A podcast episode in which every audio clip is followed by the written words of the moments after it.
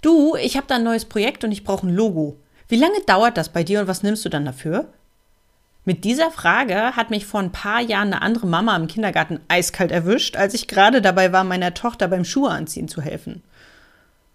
Ich, äh, was, wie, äh, also so, so pauschal kann ich das gar nicht sagen.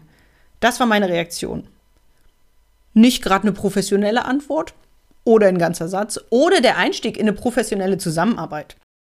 Tja, was soll ich sagen? Designaufträge haben, vor allem zu Beginn der Selbstständigkeit, ein äußerst kurioses Eigenleben. Sie kommen ganz spontan, sie kommen plötzlich und sie kommen immer dann, wenn du gar nicht darauf vorbereitet bist.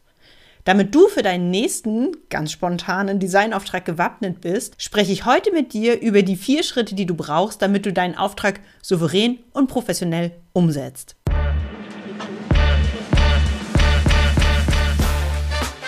Hallo und herzlich willkommen zu einer neuen Episode im Achtung Designer Podcast.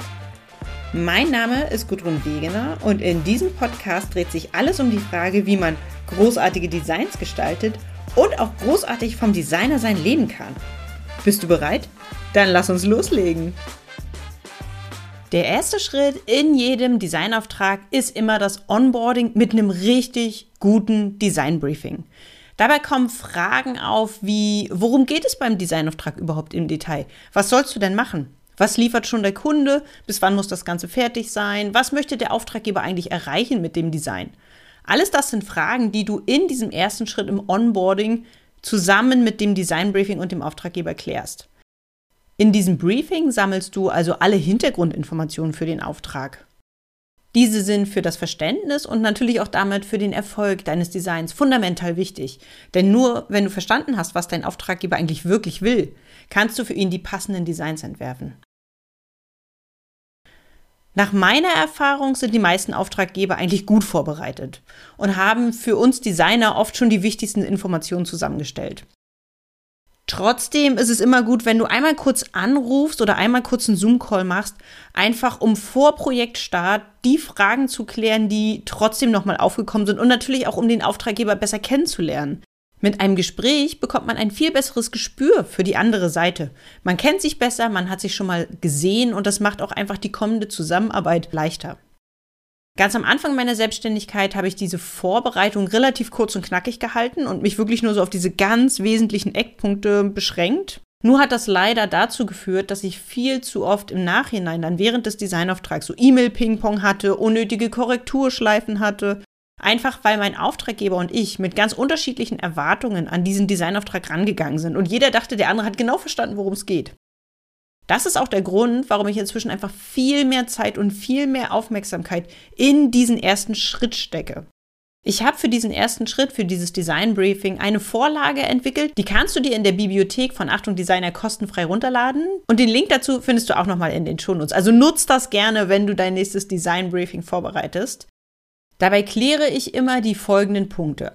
Wer ist der Ansprechpartner? Name, Position, Telefonnummer, einfach, dass man die Kontaktdaten hat was genau will der Auftraggeber mit dem Projekt erreichen? Und jetzt meine ich nicht, er will ein neues Design haben, sondern ich meine, warum will er ein neues Design haben? Also möchte er zum Beispiel eine neue Zielgruppe ansprechen oder will er mehr Aufmerksamkeit, weil er bald auf eine Messe geht oder was auch immer. Also was ist der Grund hinter dem Design? Was soll gestaltet werden? Logo, Präsentation, Flyer, etc. Bis wann muss der Auftrag fertig sein? Also wann ist die Deadline? Gibt es schon feste Vorstellungen oder ist der Auftraggeber noch ganz frei ne, in seinen visuellen Vorlieben? Musst du darauf warten, dass Dritte dir noch was zuarbeiten, weil es zum Beispiel noch einen Programmierer gibt, der damit drin ist, oder dass es einen Texter gibt oder ähnliches? Wie sieht es überhaupt aus mit Material, das du brauchst? Also wer liefert bis wann Texte, Fotos und so weiter? Gibt es formale Rahmenbedingungen, die du beachten musst? Also welche Größe, welches Format, welches Dateiformat später übergeben werden soll? Genauso wie das Corporate Design, Schriften, Farben und so weiter und so fort. Also welche Informationen brauchst du einfach, um dieses Design gestalten zu können? Und dann ist es auch nach meiner Erfahrung sehr, sehr hilfreich, wenn du dir sowohl positive als auch negative Beispiele zeigen lässt, damit du weißt, in welchem Rahmen du dich gestalterisch befindest. Und immer gilt, weit über das hinaus, was ich jetzt gerade gesagt habe, wenn du im Briefing merkst, dass irgendwelche Fragen unklar sind oder wenn du merkst, dass dein Auftraggeber nicht so genau weiß, worüber du eigentlich redest und wa warum das wichtig ist, frag nach, Sprich drüber, denn das erspart dir im Nachhinein wirklich unzählige Stunden an Korrekturschleifen und das macht für euch beide, ne? also sowohl für dich als auch für den Auftraggeber, die Zusammenarbeit einfach viel leichter, wenn solche Dinge von vornherein geklärt sind. Schritt Nummer zwei ist dann das Angebot für diesen Designauftrag. Nachdem du im Briefing ja alles geklärt hast und genau weißt, was der Kunde möchte, kommt jetzt das schriftliche Angebot. Schreib hier alle Punkte auf, die zu dem Auftrag gehören und kalkuliere auch für jeden Schritt einen eigenen Preis. Spannend ist dabei nochmal für dich zu wissen, dass es einen großen Unterschied macht, ob du ein Angebot oder einen Kostenvoranschlag machst. Im Alltag, im normalen Sprachgebrauch werden diese beiden Formen gerne vermischt. Rein rechtlich gibt es jedoch Unterschiede zwischen beiden. So ist zum Beispiel die Gesamtsumme, die du im Angebot festlegst, keine Ahnung, ich sage jetzt mal 890 Euro, sind verbindlich, wenn du ein Angebot gemacht hast. Ne? Also auch wenn noch mehr Kosten dazu kommen, zusätzliche Entwürfe, extra Arbeiten und dafür wurde nichts vereinbart, dann sind die einfach damit drinne in dieser Gesamtsumme, die im Angebot steht. Bei einem Kostenvoranschlag hingegen darfst du diese vereinbarte Summe, also diese zum Beispiel 890 Euro, um bis zu 20 Prozent überschreiten. Natürlich musst du den Kunden darüber informieren, du kannst es nicht einfach so machen und er muss diese Erhöhung auch zustimmen aber insgesamt hast du da mehr Varianz. Kostenvoranschläge sind auch, wenn du sie schreibst, viel umfangreicher. Also Teilschritte, Termine, genauer Leistungsumfang, Zusatzvereinbarung. Alle diese Sachen kannst du hier im Kostenvoranschlag festhalten. Ein Angebot ist viel knackiger, kürzer, auf den Punkt und hat nur die wesentlichen Eckdaten. Mein Tipp hier an dieser Stelle, wenn du sowieso mit festen Paketpreisen für deine Designs arbeitest, dann reicht im Prinzip ein Angebot das kannst du auch mit einer Rechnungssoftware alles hinterlegt haben. Da geht es sogar noch schneller, weil du sowieso immer die gleiche Art von typischen Paketen von typischen Designs verkaufst und so eigentlich nur noch aus der Liste das passende auswählen musst. Das geht also super fix. Arbeitest du jedoch mit ganz individuellen Angeboten für jeden Kunden, die sowieso variieren, dann rate ich dir eher zu einem Kostenvoranschlag.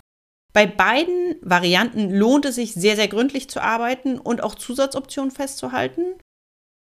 Und noch ein zweiter Tipp, wenn du das Angebot übergeben hast oder den Kostenvoranschlag und ein Kunde findet, dass der Preis zu hoch ist, dann geh nicht von deinem kalkulierten Preis runter. Also mach nicht deine Leistung günstiger, sondern reduziere den Umfang der Leistung. Also zum Beispiel könntest du ja nicht drei Entwürfe haben, sondern nur noch zwei. Und so deinem Kunden entgegenkommen, ohne dass du den Wert deiner Arbeit quasi schmaler machst. Lass dir ganz zum Schluss von dem Auftraggeber eine Bestätigung über das Angebot bzw. über den Kostenvoranschlag schicken. Einfach damit nochmal schriftlich belegt ist, dass beide Seiten genau wissen, worauf sie sich einlassen. Und dann geht es auch schon in den Schritt 3 in die Umsetzung für den Designauftrag. Und das ist natürlich der Teil, der uns Designern einfach immer am allermeisten Spaß macht. Los geht's dabei immer mit den Entwürfen. Und je nachdem, was ihr vereinbart habt, machst du entweder einen Entwurf oder mehrere. Achte hierbei unbedingt auf die Qualität und auch auf die Wünsche deines Kunden. In einem frühen Stadium kannst du auch die Illustration oder die Bildelemente, die du angedacht hast, noch so handschriftlich reinskribbeln oder vielleicht auch einfach so kleine Illus machen im Procreate oder ähnliches. Für Fotos kannst du auch erstmal mit Platzhaltern arbeiten, für Texte kannst du erstmal mit Blindtext arbeiten. Aber achte trotzdem darauf, dass die Qualität insgesamt auch bei den Entwürfen schon wirklich schön und hoch ist, damit dein Gegenüber einfach sieht, in welche Richtung das Ganze geht. Diese fertigen Entwürfe präsentierst du dann deinem Auftraggeber, entweder persönlich oder per Mail. Ich glaube, für die meisten von uns ist es einfach per Mail. Wichtig dabei ist nur, dass du wirklich zu jedem einzelnen Entwurf nochmal erklärst, wo die gestalterischen Schwerpunkte liegen, wo der Unterschied zu den anderen Entwürfen ist und natürlich auch, welche Vorteile Design A im Vergleich zu Design B oder Design C zum Beispiel hat. Denn gerade wenn du die Entwürfe per E-Mail rübersendest zu deinem Kunden, kannst du ja nicht noch zusätzlich etwas erklären oder auf Fragen eingehen. Und ohne Hintergrundinformation kann dein Kunde dann ganz schlecht den vollen Umfang deiner Designidee nachvollziehen. Und wie schade wäre es denn, wenn du dir so viel Mühe gemacht hast und dann sieht der Auftraggeber einfach nicht, wo der rote visuelle Faden ist. Darauf kannst du in der Erklärung einfach nochmal eingehen. Es können auch nur ein paar Sätze sein, also es muss nicht seitenlang sein, aber geh nochmal darauf ein, was wollte der Kunde, was hast du dir beim Design gedacht und wieso passt das gut zueinander. Auch hier habe ich nochmal für die Entwürfe zwei Tipps für dich. Der erste Tipp ist, dass es für uns Designer ja super leicht ist, dass wir uns das fertige Produkt vorstellen. Also wir sehen die Designdatei am Rechner und wir wissen einfach genau, wie das Poster aussieht, wenn es fertig gedruckt ist, wenn es irgendwo hängt, wenn man es irgendwie auf große Entfernung sieht. Das ist für uns total normal so zu denken. Für Auftraggeber gilt das aber nicht. Beziehungsweise es gilt nicht immer. Darum mach es deinen Kunden ganz leicht, sich zu entscheiden, indem du nicht nur diese Designdatei reinpackst oder die Entwurfsdatei, sondern mach noch ein Mockup, dass er einfach ein Gefühl dafür bekommt, ah, so sieht das erste Design aus und so wirkt das zweite Design. Jetzt kann ich es viel besser entscheiden. Und mein zweiter Tipp, du hast das eben schon rausgehört. Ich spreche immer von Design A und Design B oder Design 1 und Design 2. Also selbst wenn es nur Designentwürfe sind, bekommen sie von mir einfach eine feste Nummerierung, eine feste Bezeichnung. Damit vermeidest du, dass es zu Verwechslung kommt und dass es einfach schwierig wird in der Kommunikation. Und gleichzeitig sorgst du dafür, dass alle Designentwürfe die gleiche Chance bekommen. Denn wenn man sagt, guck mal, es geht jetzt um Design B, dann ist das viel neutraler, als wenn man sagt, guck mal, wir reden gerade über das Design da drüben mit diesem komischen gelben Fleck in der Ecke. Dieses Design hat keine Chance, weil es immer das Design ist mit diesem komischen gelben Fleck. Das heißt, alle werden sich gegen den komischen gelben Fleck entscheiden, obwohl es vielleicht eigentlich das bessere Design für das Projekt gewesen wäre. Aber es ist alleine durch die Bezeichnung oder die fehlende Bezeichnung hat es einfach keine Chance gehabt. Sind die Entwürfe beim Kunden, folgt die Korrekturphase für das Design und das heißt, der Auftraggeber ist am Zug.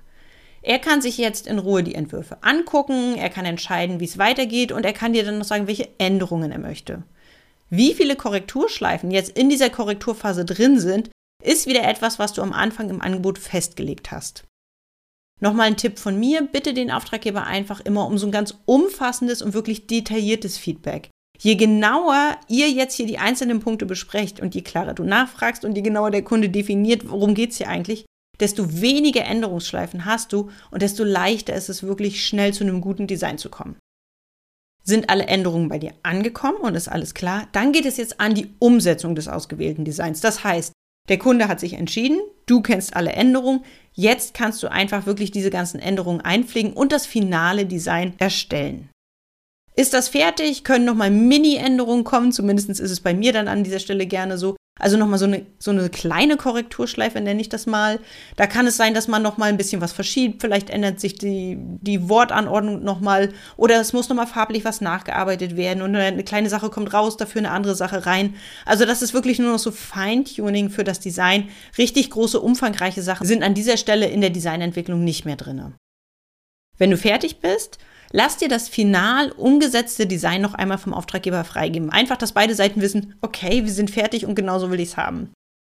Dann folgt die finale Übergabe für den Designauftrag. Und das heißt für dich, dass du wirklich auf der Zielgeraden bist. Bevor du jedoch die Sachen an den Kunden schickst, guck nochmal mit Adleraugen drüber. Nichts ist unangenehmer, als wenn der Kunde sich zurückmeldet und sagt, du, da ist doch noch ein Rechtschreibfehler. Ne? Also schau noch mal, wenn du in die Datei reingehst. Hast du alle unnötigen Elemente entfernt? Sind alle Skizzen und Fahrtreste raus? Sind die Fotos vernünftig eingebettet? Stimmen die Farbwerte? Also ist es CMYK oder RGB, je nachdem, wie es sein soll? Sind alle Schriften in Pfade konvertiert? Sind die Rechtschreibfehler raus? Funktionieren alle Verlinkungen? Sind nicht benötigte Farben gelöscht und so weiter und so fort? Du kennst das alles. Wirf einfach zum Schluss nochmal ein Auge drauf, damit die Datei, wenn sie bei dir rausgeht, einfach final fertig und in der hohen Qualität ist. Damit ist der Schritt 3, die Designeinstellung, fertig und wir kommen zu Schritt 4 der Rechnung.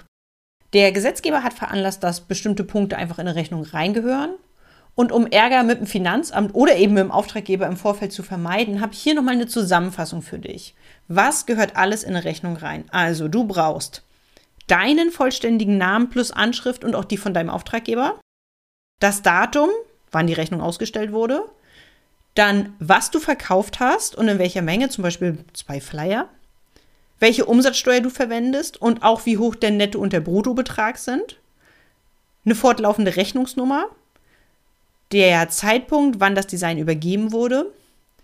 Wenn du sie hast, die Steueridentifikationsnummer für alle Leistungen innerhalb der EU bzw. die Steuernummer. Logischerweise brauchst du deine Kontoverbindung. Du musst festlegen, bis wann der Betrag bezahlt werden muss. Und wenn du AGBs hast, dann kannst du den Hinweis darauf super in der Fußzeile unterbringen. Zum Schluss der heutigen Episode möchte ich noch einmal die wichtigsten vier Schritte für Designaufträge für dich zusammenfassen. Und das sind als allererstes ein gutes Onboarding mit einem umfangreichen Briefing, wo du wirklich alle Fragen klären kannst, die du wissen musst, bevor du mit dem Designauftrag anfängst. Der zweite Schritt, das ist das Angebot, wo du genau festlegst, was du machst, zu welchen Konditionen du es machst und zu welchem Preis. Im dritten Schritt, das ist für uns Designer immer der beste, geht es wirklich darum, das Design zu entwickeln, mit dem Kunden abzustimmen und dann final zu übergeben. Und im vierten Schritt geht es dann um die Rechnungsstellung, damit du natürlich auch gut für deine Designs bezahlt wirst. Worauf du bei den einzelnen Schritten achten musst, hast du heute erfahren. Und jetzt bleibt mir eigentlich nur noch übrig, dir ganz viel Spaß zu wünschen bei deinem nächsten Designauftrag. Das war's für heute. Danke, dass du dabei warst. Du willst die Infos aus der Episode nochmal in Ruhe nachlesen? Kein Problem. Alle Details findest du auch auf der Website von Achtung Designer.